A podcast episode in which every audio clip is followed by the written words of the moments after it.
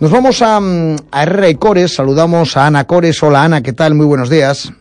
Hola, muy buenos días, ¿cómo estáis? Pues muy bien, Ana, muy bien. Vamos a, vamos a hablar de, hoy de, algo eh, muy común, muy conocido por todo el mundo, la halitosis o mal aliento, ¿no? Eh, Efectivamente, porque sí, sí. Es, es verdad que antiguamente, me llama la atención que el otro día eh, casualmente he encontrado un anuncio antiguo y hasta me lo he comprado en forma de pergamino, eh, antiguamente hace, bueno, la sentencia era tan eh, drástica pero para las mujeres, o sea, un, machismo increíble, que decían que las mujeres que, que, que le olía el aliento estaban condenadas de por vida a la soltería, ¿no? Y de hecho en el anuncio lo ves y sale una chica vestida de novia y como novia viuda o algo, así raro, o sea, imagínate hasta tal, ¿no? Era una antigua pasta que existía con, con cloresidina, ¿no? Pero bueno, existía de aquella y existe el mal aliento y existe también hoy en día, ¿no? En los tiempos actuales. Es un problema que afecta a las relaciones humanas y esto pues requiere de cierto eh, bueno de cierto cuidado y de para que tengamos buen aroma y, y bueno y gracias a Dios que hoy, en día se sabe que hay en ambos sexos no solo mujeres no Está, está claro. Bueno, pues hablamos de eso, de la, de la litosis. A ver, ¿qué es eso? No? ¿Por, ¿Por qué se produce? Mira, la mayoría de las veces en las que exista litosis o mal aliento, pues tiene su origen en la cavidad oral, nada más y nada menos que el 60% de los casos, ¿no? Esa habitación que, como decimos nosotros, debe estar siempre bien limpia y perfumada y suele causar pues angustia, vergüenza en las personas que lo sufren, aunque también en ocasiones el aquejado pues puede ser no consciente de su problema, ¿no? Ya hay muchos eh, pacientes que vienen a, consulta y a mí incluso yo con la mascarilla puesta me percibo ese olor y ellos pues no son conscientes. Yo les pregunto, ¿eres consciente? No, no son conscientes, ¿no? Entonces, también digo que si se lo notamos a alguien que, aunque nos dé un poquito de cosa decírselo, que le estamos haciendo bien. ¿Y por qué se produce? ¿Qué genera el problema? Hay varios problemas que pueden provocar el mal aliento, pero así los más comunes, a grandes rasgos, para ser rápidos, diré sobre todo acumulación de bacterias. E dos, eh, esto hace, conlleva la enfermedad periodontal, a la enfermedad de las encías, ¿vale? La boca seca también, porque sabemos que la saliva ayuda con, con la limpieza de la boca porque elimina las partículas que causan el mal olor.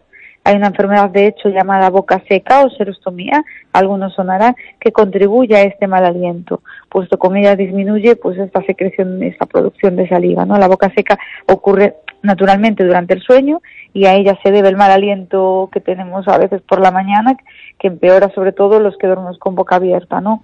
Pero si la boca seca es crónica, pues puede que la causen algunos problemas de glándulas salivales y algunas enfermedades.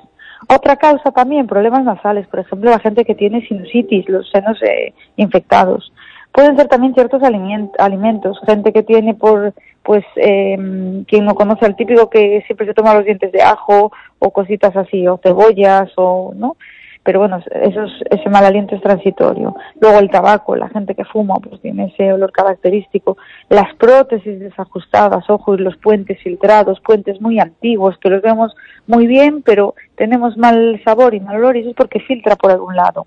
Luego algunos medicamentos también, también pueden contribuir al mal aliento. Y luego otras causas como por ejemplo pues el reflujo crónico de los ácidos estomacales que se puede asociar también con este mal aliento. Y en los niños pequeños el mal aliento puede ser causado por algún cuerpo extraño como un trocito de alimento alojado, eh, tiene eh, pasado alojado en alguna de las fosas nasales. Lo típico que los niños pequeñitos están ahí jugando y metiendo y no nos damos cuenta, puede pasar, ¿no? Pero bueno, he de decir que la mayoría de las veces es por causa periodontal, es decir, por una mala higiene, mala limpieza, porque hay comida por algún lado. Eso, lo que decía sobre todo, puentes y coronas desajustadas.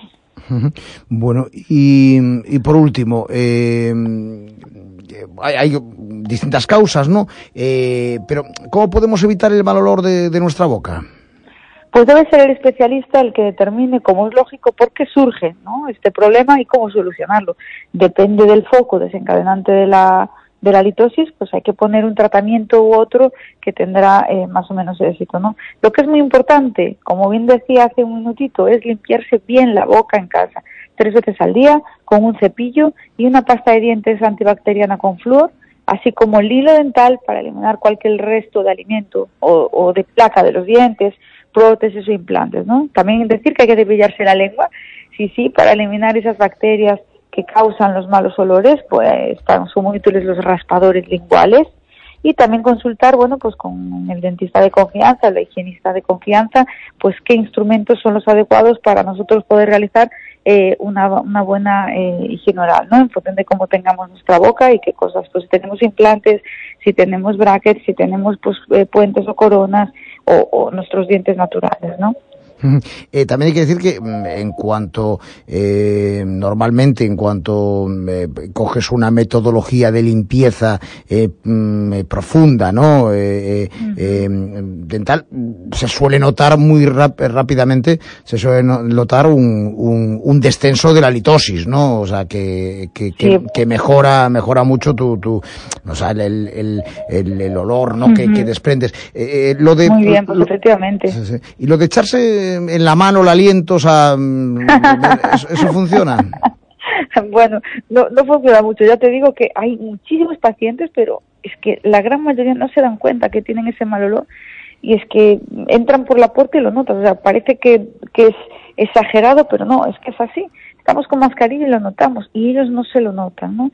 Pero decir eso, que siempre, suele ser siempre porque hay...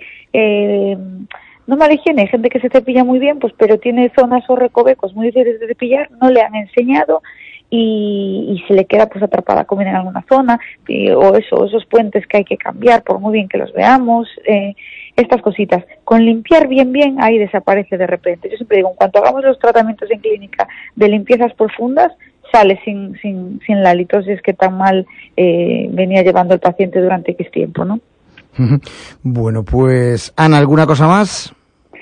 Eh, pues nada más, podría decir, bueno, ya sabéis que me encanta siempre así como un mensajito final, eh, que, que eso, dejar claro lo que dices, lo que dices tú, Pablo, lo que mencionas de respirar en la mano eh, para saber si, si tienes mal aliento, no, no es muy, no es muy, muy fiable. Eh, entonces nada, acudir al dentista como siempre de confianza y él nos aconsejará lo mejor sin duda. Vale, gracias Ana. Un abrazo, buen fin de semana. Igualmente, Ana Cores de Herrera y Cores.